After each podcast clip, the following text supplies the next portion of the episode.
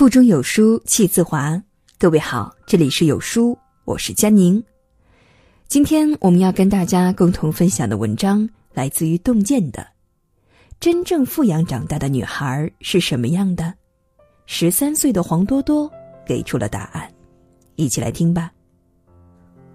前两天，黄多多长个儿了，突然登上了微博热搜的第一名。当年作为黄磊的女儿。参加《爸爸去哪儿》的小女孩黄多多才只有八岁，转眼间她已经到了豆蔻年华，身高也随着年龄飞速攀升，几乎与身高一米七六的爸爸相差无几。直到这时，大家才陡然发现，当年节目里那个因为无法带着乡下小狗回到北京家中而哭鼻子的小女孩，已经是个小大人了。其实。自从在电视里认识了多多，观众们逐渐发现，在爱里长大的女孩能有多美好。多多才是所谓的富养女的范本。成为黄磊与孙俪的女儿，无疑是一件非常幸福的事儿。作为父母，他们不仅将自己的文艺基因遗传给了多多，更重要的是，他们对多多的爱好与天性给予了极大的尊重。让小小的他就能够沐浴在极为优秀的文艺作品当中，黄磊夫妇将多多熏陶成了一个腹有诗书气自华的女孩。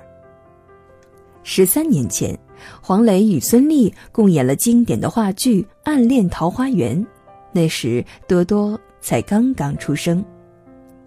在父母的教导下，多多从小就开始了阅读剧本、撰写剧本的创作之旅。并且还在去年第一次与何炅合作出演了《水中之书》。孙俪虽然早已退出了银幕，但她仍将对艺术的热爱倾注到了女儿的身上，并鼓励着女儿的每一次登台。在多多首次登台之前，她动情地在微博上写道：“从2008年，多多就跟着我们一起加入《暗恋桃花源》的巡演，那一年她才两岁。”他几乎会背每一句台词，也熟悉每一个舞台的角落。他一直有一个梦想，就是能够成为一名舞台的演员。这一次，梦想成真。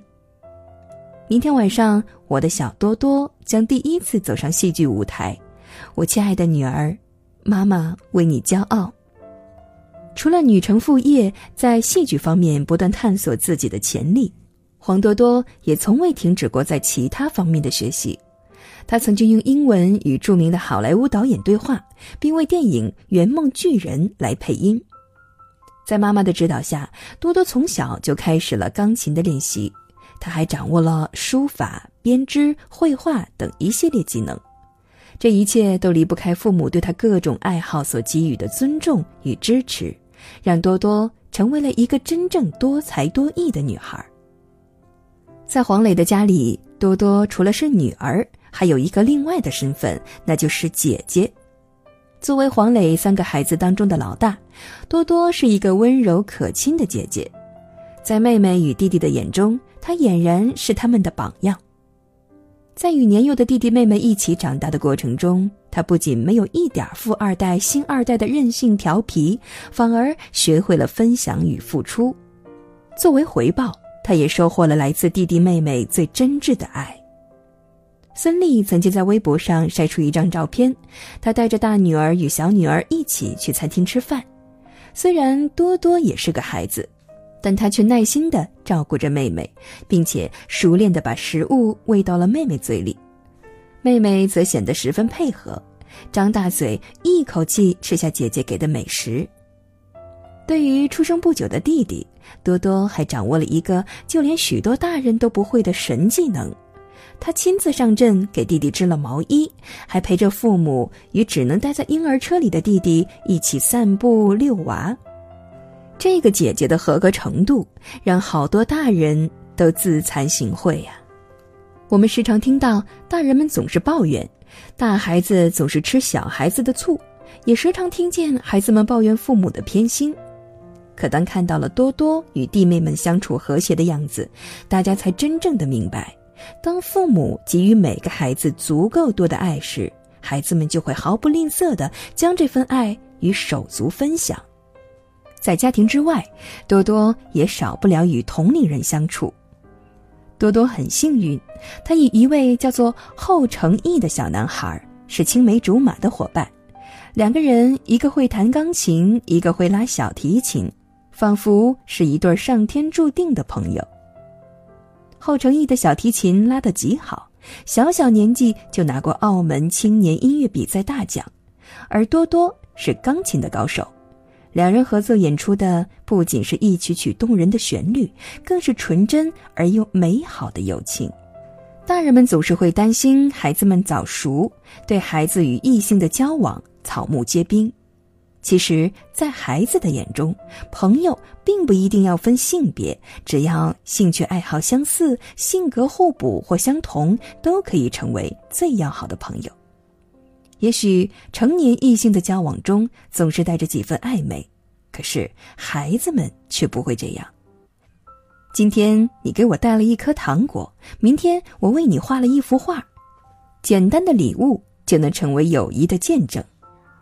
等到他们都长大了，他们才会明白，有这样一个人曾经陪着你一起度过最无忧无虑的岁月，是多么珍贵与美好。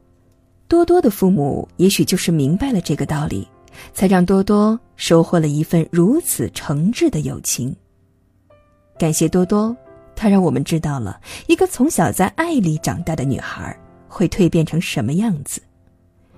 真正的富养不是给孩子买昂贵的玩具与衣服，不是对孩子欲取欲求，是呵护他的天性，是尊重他的爱好，是保护他的童真。父母只能陪伴孩子人生路上的一小段，而富养背后的爱，能让他们受益终身。在这个碎片化的时代，你有多久没有读完一本好书了呢？